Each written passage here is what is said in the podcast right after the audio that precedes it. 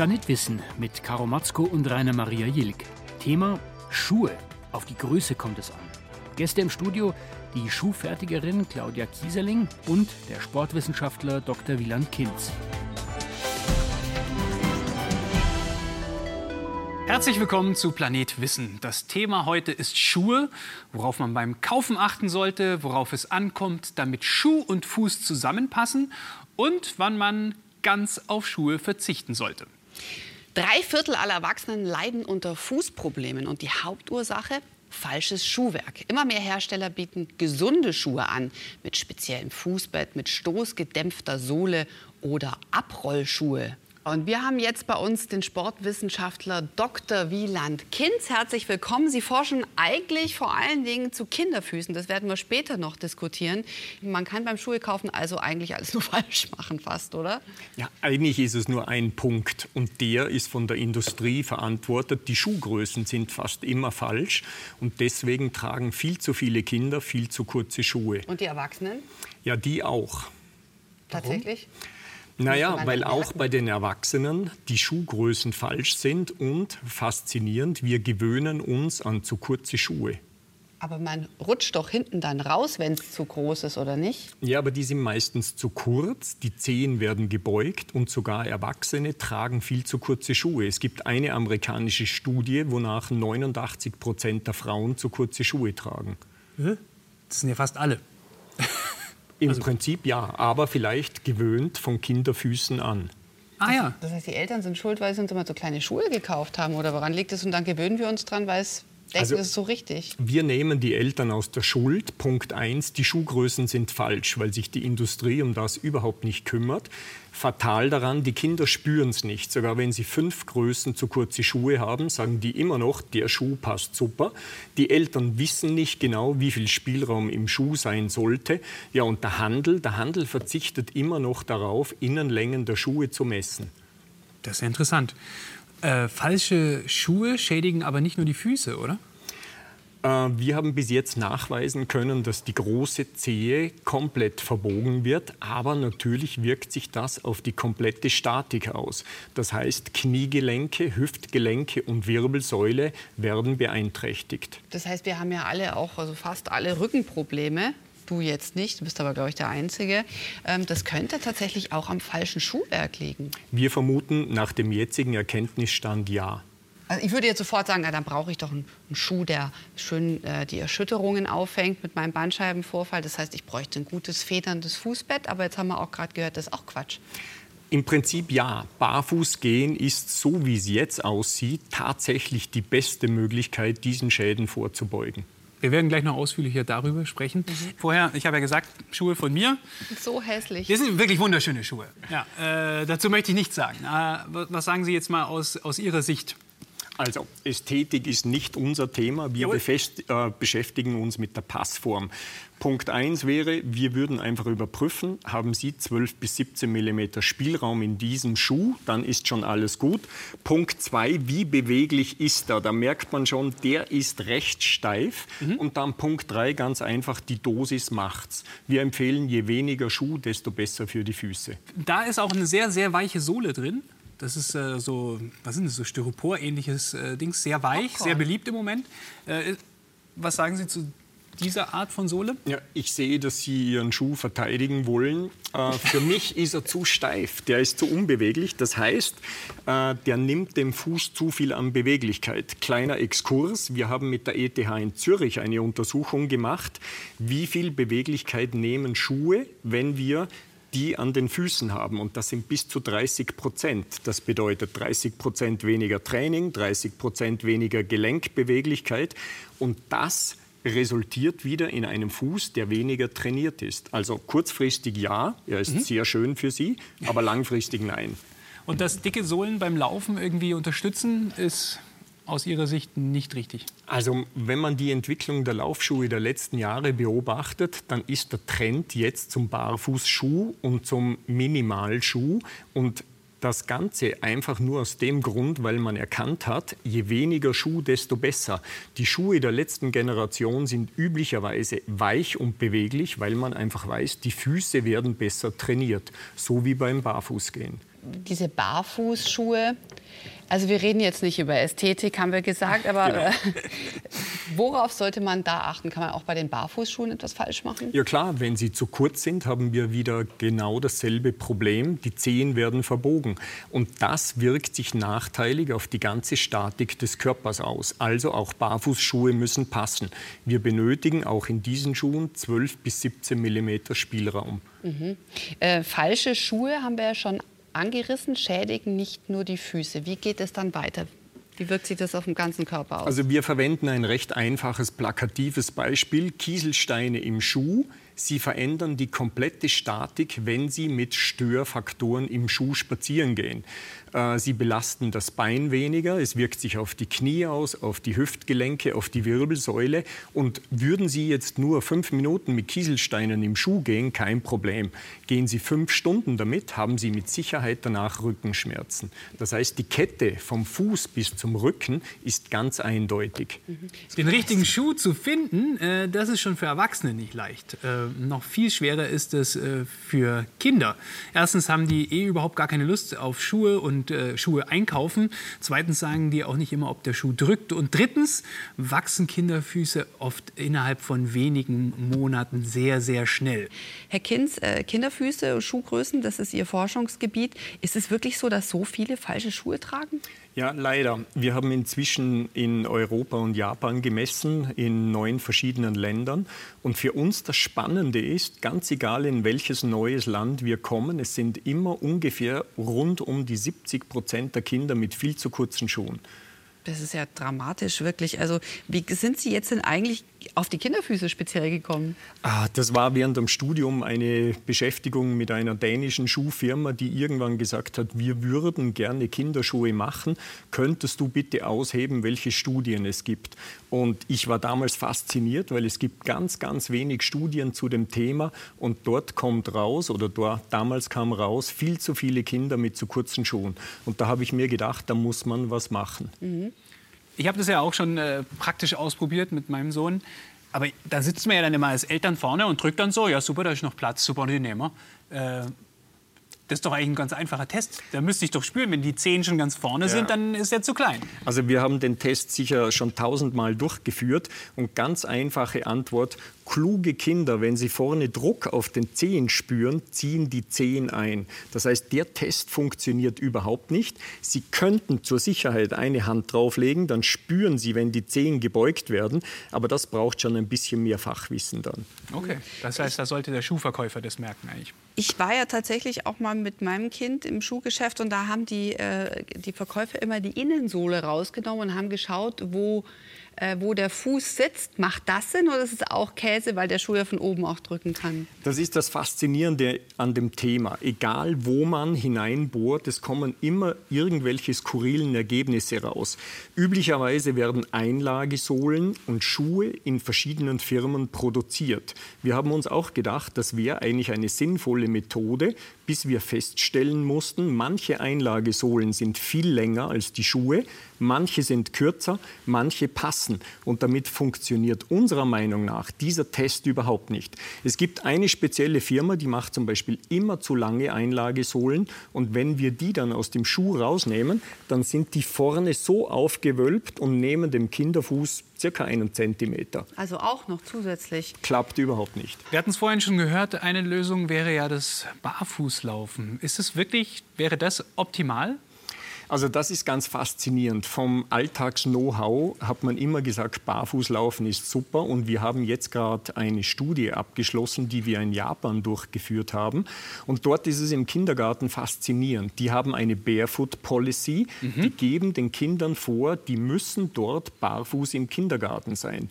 Und wir sind jetzt gerade an der Auswertung der Daten und die Ergebnisse sind absolut faszinierend, weil es zeigt sich das erste Mal in einer Studie, Barfußgehen ist für die Gesundheit der Füße so hervorragend, das hat man überhaupt nicht vermutet. Also die Unterschiede zwischen Kindern, die Hausschuhe tragen und Kindern, die barfuß gehen, die sind sowas von eklatant. Und nach dieser Studie muss man sagen, lasst eure Kinder so viel wie möglich barfuß gehen. Auch in der Stadt, wo es geteert ist? Ja, das ist natürlich Schwachsinn. Äh, immer mit Alltagsweisheit kombiniert, dass man hergeht und sagt, dort, wo es Sinn macht. Jetzt auf heißem Beton äh, in der Stadt, wo Schmutz, äh, eventuell Verletzungen möglich sind, natürlich nicht. Aber in Alltagssituationen, wenn Kinder im Auto sitzen, wenn Erwachsene im Büro sind und so weiter, weg mit den Schuhen. Dann als Zusatzhinweis noch weg mit den Socken. Die sind auch viel zu oft viel zu klein und einfach die Füße von den Schuhen erholen lassen. Mhm. Die Auswirkungen sind fantastisch. Wir, wir, Deutschen lieben ja die weißen Tennissocken. Das heißt, die sind auch nicht gut. Also ich, die sind doch so dehnbar und weich. Äh, da ist, spiel, spielt es wirklich auch für die Zehen eine Rolle, wenn ich die also wir haben eine lustige Untersuchung mit äh, traurigem Ergebnis bei Kinderfüßen gemacht. Wir haben ein paar hundert Kinder barfuß und in Socken gemessen und waren dann ganz verblüfft, weil die Sockenkinder, die hatten viel kürzere Füße und viel schmälere Füße. Fazit, die Socken waren alle zu kurz und alle zu eng. Und deswegen auch Socken weg weil die einfach oft zu kurz sind und die Füße mit leichter Dehnung bzw. zu enger Elastizität schädigen. Mhm. Bei uns haben wir jetzt die Münchner Schuhmacherin Claudia Kieserling. Herzlich willkommen. Wobei Schuhmacherin ist nicht ganz richtig. Sie sind Schuhfertigerin. Ganz genau. Was ist ich da der Unterschied? Nicht im Handwerk gelernt, sondern in der Schuhindustrie. Oh, ach so. Aber ansonsten ist es dasselbe. Ja. Äh, Sie haben uns Schuhe mitgebracht, die sie selber gefertigt haben. Das schauen wir uns später an, wie sie das machen. Ähm, die Frage ist ja, warum machen sie individuell maßgefertigte Schuhe? Genau aus all den Gründen, die wir vorhin gehört haben. Ähm, die Fußform und die Schuhform, die sollten möglichst gut übereinstimmen. Und die ganz wesentlichen Maße sind da eben die Fußlänge, die Ballenbreite, die Weite und auch die Zehenhöhe. Und wenn man das beachtet, kann man selbst, wie man hier sieht, auch spitzere und selbst auch mal temporär höhere Absätze tragen. Ähm, die Fußformen sind aber sehr individuell unterschiedlich und da gibt es eine große Streuung an Formen, an Weiten, an Längen. Und meiner Meinung nach ist das halt in diesem herkömmlichen Vorordersystem, wie die Schuhe dann im Handel stehen, nur schwer möglich. Daher individuelle Anfertigung paarweise. Wie sind Sie denn drauf gekommen, dass jeder so unterschiedliche Fußformen hat? Sind Sie da selber auch von betroffen? Aus, also ich selber habe es relativ leicht. Mhm.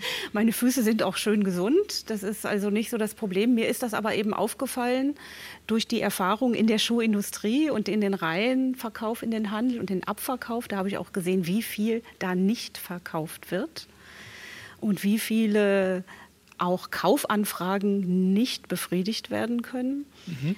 Ähm, das ist natürlich einerseits so, das ist auch nochmal ein ökologisches Problem übrigens. Ja, da wird sehr viel Müll produziert leider. Ähm, aber vor allen Dingen tatsächlich diese feine, verhältnismäßig feine Abstufung, Fußform und Schuhform, die übereinzubringen.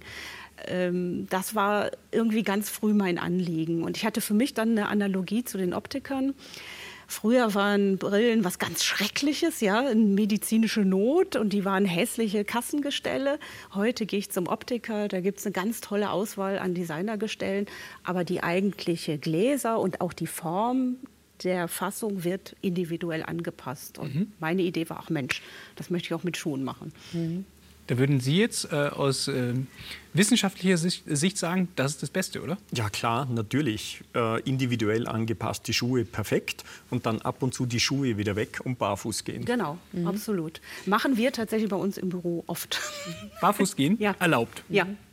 Sie haben mit großem Aufwand äh, versucht, so eine Standardform eigentlich für sich zu finden, auch für Ihre Schuhe, die Sie fertigen. Ähm, das hat aber nicht geklappt. Ja. Erzählen Sie doch mal diese Geschichte. Also als ich vor über 20 Jahren mich dann endlich getraut habe, diese Idee umzusetzen und meine Firma zu gründen, dachte ich in der Vorbereitungsphase, oh, ich gehe zum Deutschen Schuhinstitut und lasse mir mal die letzte aktuelle Reihenfußvermessung geben und die werte ich dann aus und entwickle da meine Schuhform.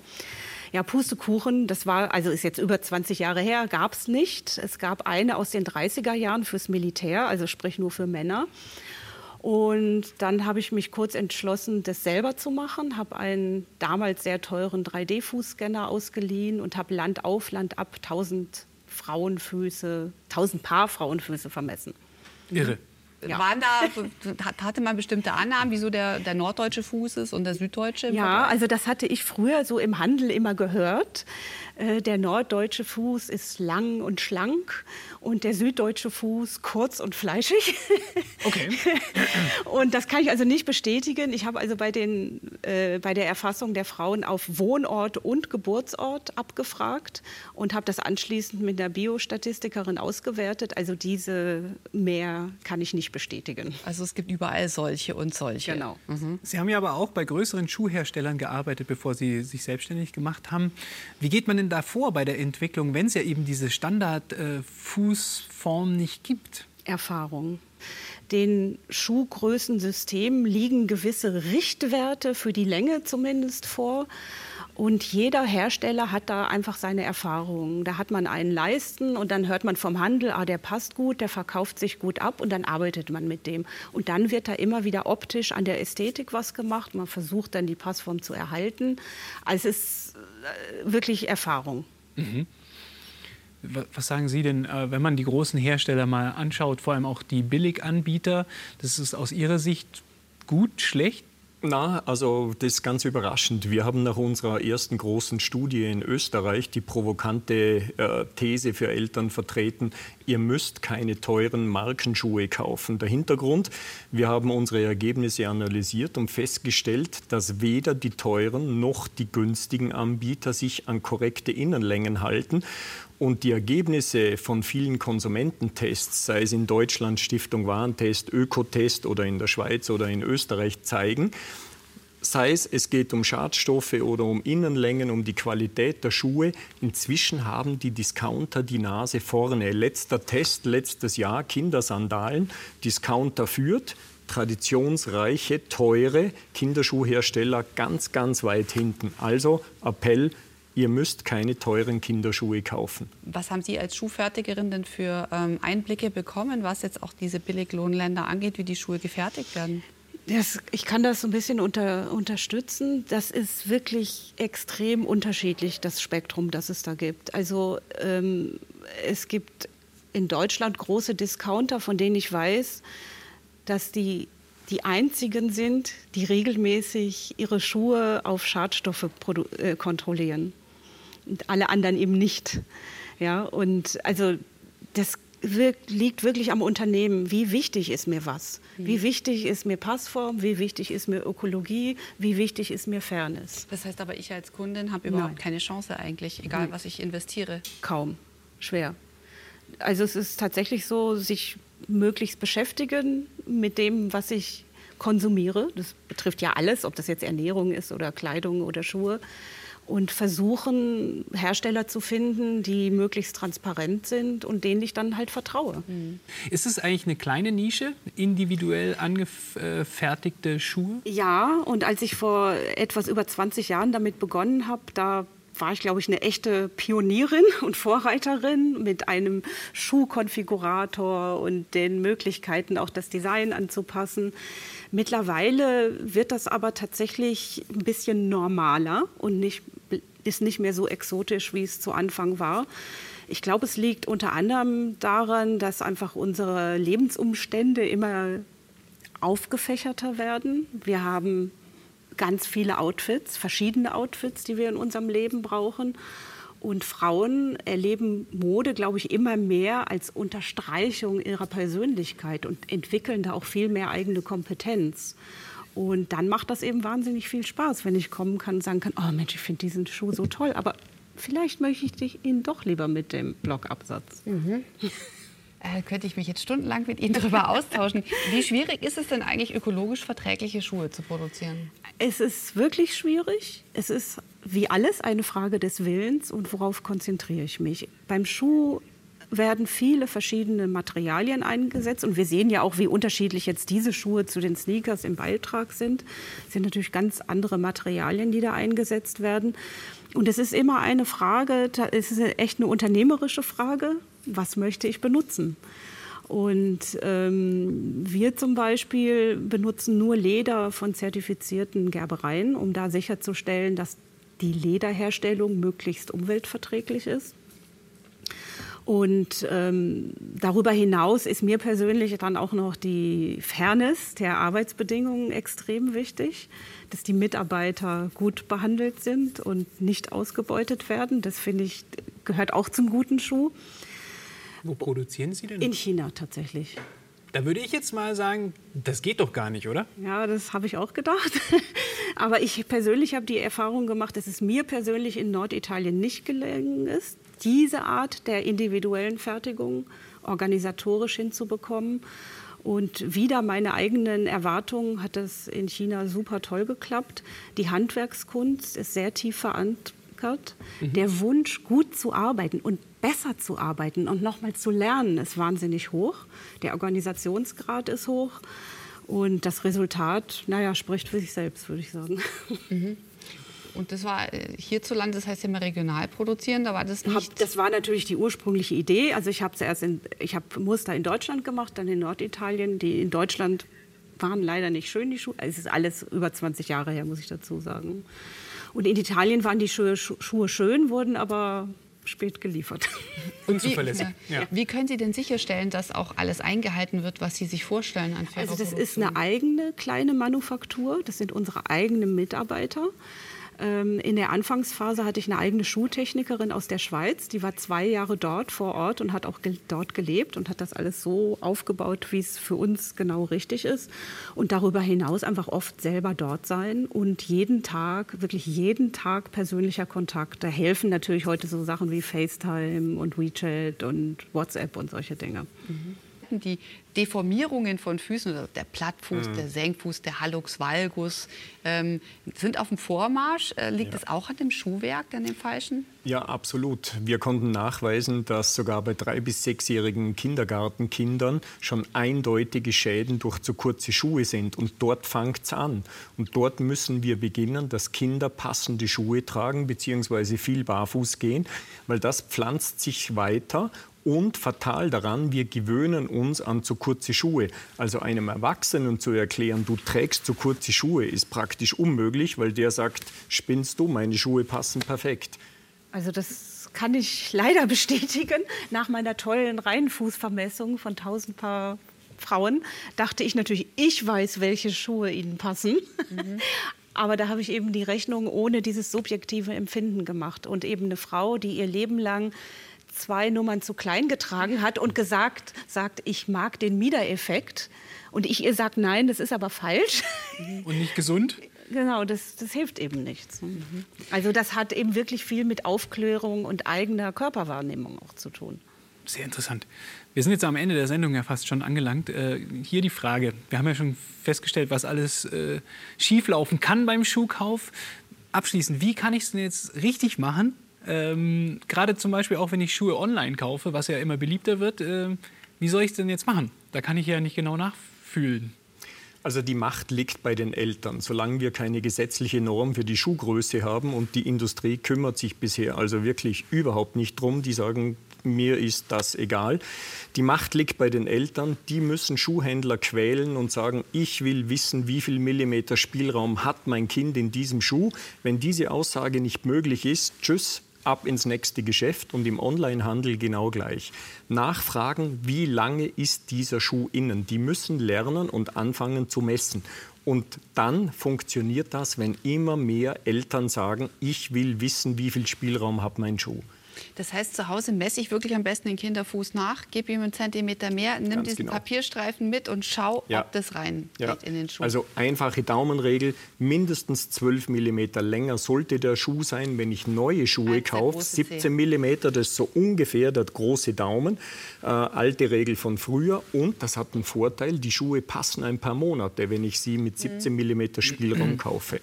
Wo geht die Reise hin? Jetzt auch bei Erwachsenenschuhen. Ähm, Sie produzieren zwar in China, aber sagen, das geht auch äh, gut und äh, verantwortlich. Ist da der Trend oder sind die, die Konsumenten eher, nö, ich möchte es auch günstig, wäre wichtig? Ja, also die, das geht natürlich extrem, ist das aufgefächert. Und es gibt vielleicht auch unterschiedliche, in meinem eigenen Leben auch unterschiedliche Anlässe. Mal ist mir eben günstig wichtig, aber mal verstehe ich vielleicht auch, dass es klüger ist, ein paar weniger zu kaufen, aber dafür das Richtige und damit dann acht Jahre laufen zu können. Zum Beispiel. Also das ist, ist glaube ich, auch äh, sehr, sehr unterschiedlich. Aber wenn es nach mir ginge, ich finde eben jedes Paar produzierte Schuhe, das nicht getragen wird, ja, das ist das Unökologischste von allem. Vermeidung von nicht getragenen Konsumgütern. Das ist ganz wichtig. Und das geht eben über Made to Order, also auf Bestellung Produktion. Und dann ist es auch egal, ob zu klein oder zu groß. Wenn es nicht getragen wird, ist es genau. komplett verloren. Ja.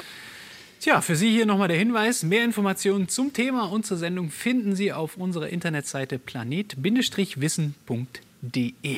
Ja, und Ihnen zu Hause vielen herzlichen Dank fürs Zuschauen. Schön, dass Sie wieder dabei waren. Und Ihnen hier im Studio, Frau Kieserling, Herr Kinz, vielen herzlichen Dank. Gerne.